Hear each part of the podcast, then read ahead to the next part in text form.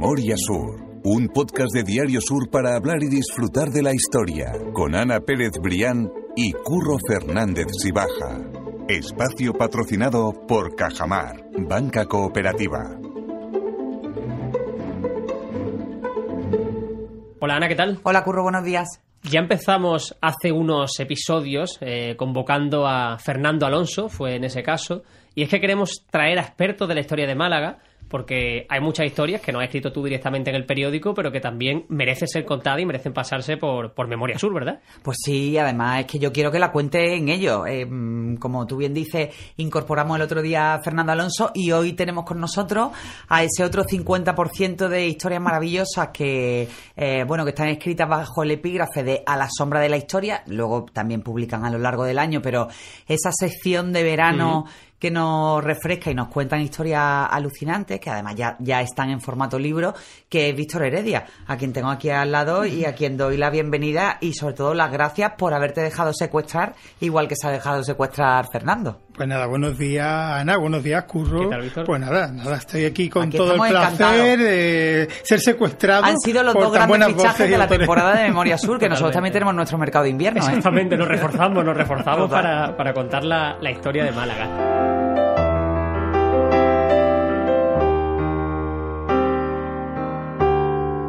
Y la historia que hemos elegido para empezar eh, eh, con Víctor en este caso, porque nos va a acompañar en varios episodios a lo largo de lo que queda de temporada, esta tercera temporada de Memoria Sur, es una historia que nos va a llegar por toda Europa prácticamente, porque vamos a hablar de un familiar directo, un descendiente directo de, de, de Napoleón, ¿verdad?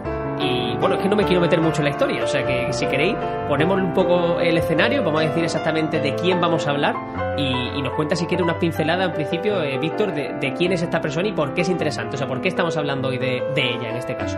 Bueno, pues efectivamente hablamos de una mujer, como tú habías dicho, Curro, es María Leticia Bonaparte Weiss, es una mujer aunque bueno, tuvo muchas identidades, es decir, bueno, fue también pues Madame Ratazzi, la princesa Solms, la condesa Solms, eh, eh, la señora de Rute, y eso sin contar los abundantes seudónimos literarios que utilizó en sus obras escritas, ¿no? Pero bueno, la Madame Ratazzi, como bueno, parece que fue el, nombre con el que fue más conocida a lo largo de su vida, eh, o la princesa Bonaparte, fue una mujer que nace dentro de esa familia imperial, ¿no? Es sobrina nieta de Napoleón Bonaparte, es eh, nieta de Luciano, eh, un poco el hermano repudiado de Napoleón, ya por eso traía, traía hay también una historia previa, y además ella es, eh, es hija de, de, de una, de una hija de Luciano, de Leticia, y a su vez, eh, aunque adopta el nombre del apellido de su de- del marido de su madre, pero no es su padre. Ya vemos cómo es. Ya empiezan bueno, ahí, ya, ya- ya empiezan ahí las ramas. Ah, ya, ya empezamos a salir, ya vemos que hay una, una serie de, bueno, de, de, de, mm, eh, de casi de, crónica rosa, ¿no? Creo que no tiene nada que envidiarle del 19 a la que podemos ver hoy.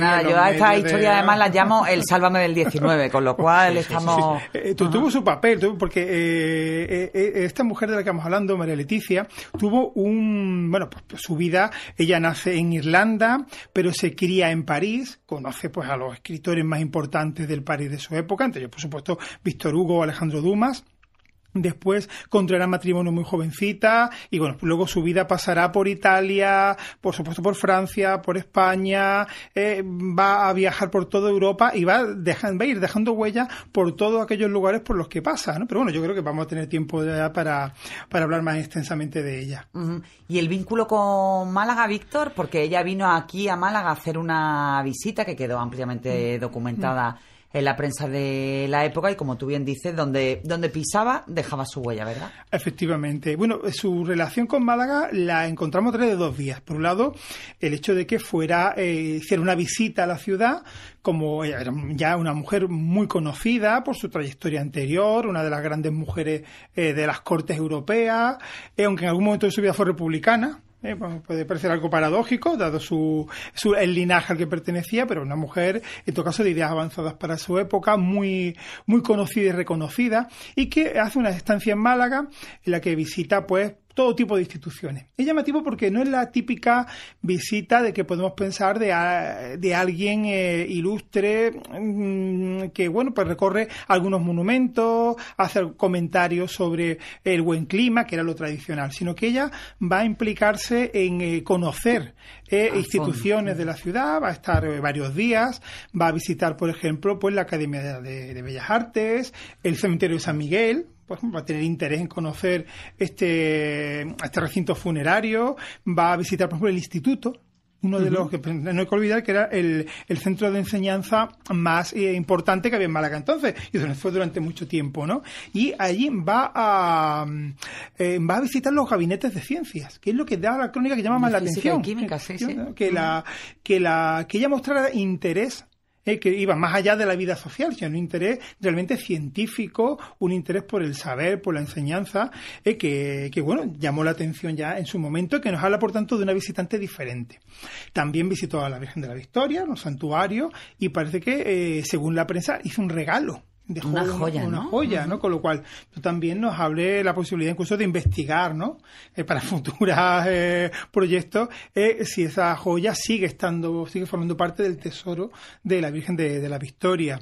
O sea, que se puede decir que la visita de la princesa Bonaparte no tiene nada que ver, antes hacía referencia a otras visitas más convencionales, pues que bueno, recorría mm. las partes típicas de Málaga, por ejemplo, y me ha hecho recordar la visita de Sisi, cuando llegó a Málaga, bueno, pues que visitó pues, lo típico, Canelario, y después fue recibida por Amalia Heredia en la finca de la Concepción. Efectivamente, en ese sentido fue una visita también de, una mujer imperial, vamos a decirlo con todas sus palabras, eh, pero que eh, en el caso de, mm, de Leticia, pues fue un poco más allá, un conocimiento algo más profundo de la ciudad, tuvo, además fue una visita pública, vemos que sí, sí, vino, de incógnito, aunque estaba, era, aunque era público y notorio de quién se trataba, pero quería que no tuviera demasiada repercusión. No fue el caso de, la princesa Ratazzi, que vino eh, en un, que de hecho recibió homenaje. Eh, no sabemos dónde se alojó, aunque sí se le dio una comida en la fonda de la Alameda, en la, Puerta del Mar, en el edificio Edipsa. Y, eh, pero claro, puede que aquella visita larga, que, bueno, que corresponde a una etapa que ella está recorriendo España, luego todo eso lo dejará plasmado en un libro, en un libro que escribirá en francés, eh, eh, también puede que esté relacionado con que ella tenía, al parecer, ya estaba en relaciones con el que sería su tercer marido. y que con el que acabaría contrayendo matrimonio poco, unos años después, en, un recinto, pues claro, pues, incomparable, yo creo que el mejor, evidentemente, que podemos tener en la ciudad, como es la, primera catedral. Otro hecho que ya la vincula de una manera todavía más fuerte, más estrecha con, Málaga. Hay otra vinculación, aunque sea transversal, eh, con Málaga. Eh, tú hablas, bueno, de ese, origen imperial, de su, de, la cuna ya era prima de Napoleón III, ¿no? Y estaba fuertemente enemistada con, con, él y por extensión con su mujer, Eugenia de Montijo, que hay que recordar que era hija de Manuela Kirkpatrick, de la que ya hemos hablado en alguna ocasión en este podcast, eh, malagueña. Efectivamente. Es decir, que le viene también ahí como una tercera rama, aunque sea muy lateral. Todos los caminos llevan a Málaga, ¿no? Sí, sí, más o menos. se, puede decir que sí. ¿no? Málaga es el sitio que siempre está ahí. que, nadie aparentemente le da importancia, pero siempre aparece en cualquier historia de la contemporánea, ¿no? Un lugar que, que, de alguna manera acoge pues toda la historia en mayor o menor medida. Pues efectivamente eh, ya había una enemistad eh, eh, que parece que esa enemistad, incluso más que con su primo, Napoleón III, pues era con su mujer, con Eugenia de Montijo, que eh, esa, esa, rivalidad ya llevó a que de hecho fuera expulsada de, de, la Francia del Segundo Imperio y acabara pues en Saboya y de ahí ya bueno pues lo que sería ya se estaba constituyendo el reino de Italia donde pues acabaría pues conociendo a su segundo marido que era pues eh, un político italiano, Urbano Ratazzi, que eh, además, claro, eh, Leticia no se contentaba evidentemente con, con medias figuras. Ratazzi era uno de los políticos más importantes de esa Italia del Risorgimento, que estaba, que de hecho fue primer ministro, presidente del gobierno de, de la naciente, del naciente Reino de Italia en los años siguientes, con lo cual mm, una mujer que siempre se movió pues en esas altas esferas de cualquier país en el que estuviera. Total, porque su primer marido fue, eh, ella contrajo matrimonio muy joven, ¿no? Creo que a los 17 años. Efectivamente, a los 17 años contrajo matrimonio ya con un conde alsaciano, eh, dentro pues, de, la, de París, pues eh, donde ella, pues bueno, aunque nace en Irlanda, pero su madre la traslada a París y allí es donde va, a tener su primera formación, donde va a ser presentada en sociedad y va a emparentar pues con este conde, con un conde alsaciano, el conde de, de Solms, que va a ser un poco también uno de los títulos que ella adopte, ¿no?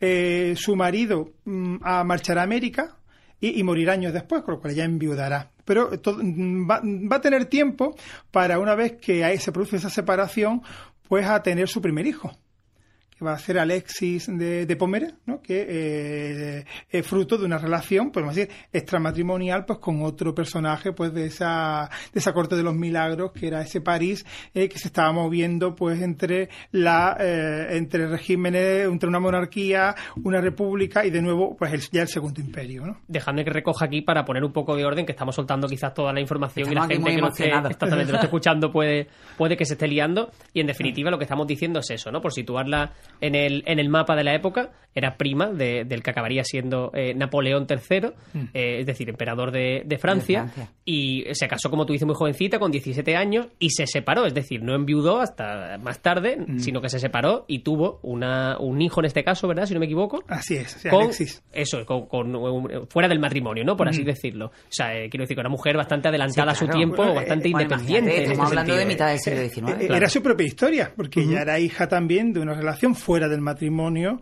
de su, de su madre, bueno, ya después de una separación, ¿no? Pero eh, con lo cual, aunque ella adopte ese apellido Wise, se ha comido en buena parte Wise, realmente pues el, eh, su, eh, su padre eh, biológico no va a ser el padre legal, ¿no? Como, y es algo conocido, con lo cual, fue al cabo ya pues repite en su vida lo que, lo que ya ha, ha vivido, ¿no? En su juventud, en su infancia. Expulsada de Francia, como tú decías también, va hacia Italia, a Turín si no me equivoco, uh -huh, y ahí sí. es cuando empieza quizá su parte más activa como escritora, como periodista. Efectivamente, ya con toda la formación que tenía uh -huh. eh, y bueno, con esos contactos que había desarrollado con la con los escritores pues más famosos de la Francia de su tiempo, pues ella va a, va a desarrollar una afición literaria eh, muy importante que le va a llevar a escribir libros, novelas, también a ser editora de revistas. No sé hasta qué punto era habitual eso en una mujer en esa época, porque aparte veíamos que ella eh, escribe con mucho, con varios seudónimos, incluso sí, con varios seudónimos y diferentes. algunos de ellos de, de varón. Sí, Exactamente. Sí, era lo que se lo que se estilaba para que realmente no se viera que era una mujer la que estaba detrás de esa obra literaria, claro. porque automáticamente se le quitaba prestigio. Claro, eso que eso que quería preguntar, porque digo, no sé si es por ser mujer, si era precisamente por la, la, la esfera de la sociedad a la que pertenecía y prefería no dar su nombre, un poco de todo, o sea, no sé por qué utilizaba esos seudónimos. Esos bueno, eh, como bien ha dicho Ana, es un recurso para estas mujeres que sí que se movían en un mundo masculino, casi en un nivel de igualdad, eh, pues la, aunque claro, eh, físicamente, evidentemente se sabían que eran mujeres, pero a la hora de plasmarlo en, en la literatura, pues era fácil o común recurrir a seudónimos que eh, ocultaran pues su condición femenina, ¿no? Pues como seudónimo claramente masculino, así que era el varón de Stock, uh -huh. o en otro era la musa de los Alpes, ¿no? Que era un poco ya así daba a entender su, que, su condición de mujer, pero era una manera de, eh, de ocultar eh, o de mantener en un segundo plano, ¿no? Pues el hecho de que era una mujer que se estaba moviendo desde un punto de vista intelectual, como digo, al mismo nivel de, de, uh -huh. de, los varones, ¿no? Ajá, en Málaga tenemos el caso, por ejemplo, que hemos hablado también en, en otro podcast de, de eso de Sabina Muchar, de Sabina Muchar una de las primeras fotógrafas que hubo en Málaga, fotógrafa de, de, guerra y que durante muchísimos años, bueno, toda su vida firmó como ese uh Muchart. Incluso más adelante en el tiempo, porque sí, sí, eso es una fecha más, sí, más cercana. O sea que... Sí, porque la, la, identidad de Sabina se ha conocido hace nada, hace relativamente poco. Ella, de hecho, eh, eh, hay, hay gente que si tiene en la cabeza determinadas fotografías antiguas de la Plaza de la Constitución, que era donde tenía el estudio, en esa primera planta de uno de los, de los frentes de la plaza se ve el cartel de ese Muchart, mm. fotografía ese Muchart. Efectivamente, firmaba y bueno, hasta que no sacudió los padrones, eh, ¿no? Juan Antonio Fernández Rivero, Rivero investigando uh -huh. la historia de la fotografía en Málaga, fue al padrón y se encontró que la S era Sabina. Y claro, pero pensamos, en aquel momento todo el mundo tenía que saber que si iba lo que se me encontrara era una mujer, una fotógrafa, pero uh -huh. eh, en su publicidad, en su firma, todo siempre eh, eh, su condición de mujer quedaba oculta detrás de esa, de esa inicial que evidentemente pues no decía nada al respecto. Quedaba curioso, curioso. Hablábamos también eh, con, con Fernando Alonso en los episodios que, grabamos con él, eh, de la situación o de lo, lo, que se esperaba de las mujeres en aquella época, en el sentido de que en muchas ocasiones quedan escritos de que las mujeres solamente solamente entre comillas, bailaban o que no hacían digamos, el piano, el piano exactamente, digamos que en esa época no hacían nada práctico, pero aquí estamos viendo precisamente que, que, hablamos de una mujer que sí escribe, que sí es prolífica, que sí tiene un interés cultural, no sé hasta qué punto eso era lo más habitual en, en aquella época, imagino que es una mujer muy revolucionaria, porque se hacía todo ese tipo de cosas en diferentes países además, es como que tendría esa esa habilidad, esa inquietud cultural también. Sí, efectivamente, Leticia es una mujer que, que rompe moldes. No es un caso exclusivo, pero sí es eh, muy particular ¿no? el hecho de que, eh, eh, evidentemente, con una condición social también que la acompañaba, que se lo permitía, que le había permitido tener un, acceso a un determinado nivel cultural o formativo, y, y luego, pues, era también su personalidad era muy importante. No hay que olvidar que ella hace, tiene un comentario por ahí de que la alimentaba más las críticas de sus enemigos que las alabanzas de sus amigos, ¿no? Con un carácter muy fuerte que se crecía ante el rechazo, ante la adversidad y que evidentemente se hacía notar. Quizá ahí la podemos enlazar muy directamente con Amalia Heredia. Una mujer que evidentemente, sin salirse sin, eh, de los cauces eh, establecidos para las mujeres de su condición social y de su época, pero que se, eh, pero llegaban, apuraban todo Al lo que extremo, Sí, sí, sí, que exploraban todo eso. Efectivamente, ¿no? llegaban hasta esos límites y lo bordeaban. E sin, caer en el escándalo. Efectivamente. Pero sí que eran absolutamente rompedoras. Oye, Víctor, ¿y su marido, Luis de Rute, el malagueño, que además era más joven que ella, ¿no? Pues sí, era 13 años más joven que ella pues no sabemos en qué, en qué circunstancias se conocieron. después de que ella enviudara de su segundo marido, con el que había tenido una hija, eh, que la llamó Isabel Roma. Además, Roma, nació, en Roma, ¿no? Y pues ella se traslada a España, y por tanto tenemos había nacido en Irlanda, había estado en Francia, había estado en Italia, ahora llega a España y se convierte en una auténtica animadora de la vida social madrileña. Eh, las crónicas sociales que ya existían pues la España de la primera restauración en la década de 1870 y mucho no eh, ya se habla de ella se habla como una gran anfitriona caótica eso sí, hay una anfitriona caótica, eh, que en su casa la, ya los mariñas de la época, ¿no? Como se, ya dejaban caer en las cónicas de las fiestas sociales que en su casa todo estaba frío menos el agua, ¿no? Como que era. Pero bueno, eh, eh, una, una mujer que evidentemente llegó a España con, con un papel social importante, que se, que se es amiga de Cánovas, de Sagasta, de político importante del momento. Por tanto, e, eso también lo enlaza con el caso de Amalia Heredia, ¿eh? una mujer que me tiene amistad del más alto nivel. Como decía antes, desconocemos de qué manera conoce a Luis de Rute, que era más joven que ella, era un joven ingeniero malagueño, que también era del Partido Liberal y que estaba ocupando cargos políticos en los ministerios de Sagasta, fue su secretario de varios departamentos, había sido también director de, bueno, jefe, ingeniero jefe de, Granada, donde había planteado la cuestión del desvío del, río Darro por las inundaciones que había ocurrido allí en la ciudad granadina, y, eh, y bueno, se conocen y se establece un noviazgo, y como comentaba antes, finalmente contraerán matrimonio en, eh, eh, en Málaga, en la catedral, pues posiblemente uno de los matrimonios eh, más sonados o de más alto rango, por decirlo así, que, se, que hayan tenido lugar nunca en el primer templo de nuestra ciudad, ¿no? La madrina fue nada más y nada menos que Isabel II, bueno, por, en representación. Por poder, efectivamente. Ella ejerció esa de madrina. El padrino, recuerdo fue el gobernador civil del momento. Y bueno, fue un 19 de enero, que recordar. Y luego hubo un convite en la fonda de la Alameda. Que, era donde a ella la habían agasajado en su visita a Málaga. Puede ser que, que, a lo mejor parte de esa conexión malagueña, bueno, estoy eh, fantaseando, cuando tú dices que llega a la corte de, de Madrid, ella conoce también a Cánovas, a Cánovas del Castillo. Cánovas del Castillo, bueno, presidente malagueño y, y, y muy vinculado, él siempre mantuvo ese arraigo con los grandes hombres de, de Málaga, ¿no, Víctor? Pues sí, efectivamente. Ahí, y además muy vinculado también a Amalia Heredia. Claro, no quería que Cánova, bueno, también acudía a Málaga y aquí mantenía contactos con eh, las personalidades del Partido Conservador y que incluso Amalia Heredia fue a eh, acudió a Madrid con su marido para apoyar desde allí eh, este, este proceso de restauración y sobre todo el papel de Cánovas, con lo cual posiblemente eh, eh, en ese ambiente donde además liberales y conservadores compartían unos principios muy parecidos. Sí, ese turnismo que al final fue... sí, que no era, tan, diferente en ese sentido. Efectivamente, ¿no? Y ahí hay una, además, sí sabemos que el cumpleaños, hay eh, el noveno cumpleaños de su hija Isabel Roma se celebró en Málaga, eh, con lo cual hubo alguna residencia mm, durante, sí, también eh, eh, residió, vamos a decir, en la, en la ciudad y que muchos escritores eh, malagueños participaron, le hicieron un número especial, como un álbum, que era lo típico de la alta sociedad de la época, un álbum dedicado a, esta niña, donde, bueno, firmaron, pues, por supuesto, Narciso de Escobar, Salvador Rueda y, bueno, pues, Martínez Barrio Nuevo, bueno, los principales escritores malagueños de la época escribieron, pues, un poema, una dedicatoria a la hija de de, la princesa Ratazzi.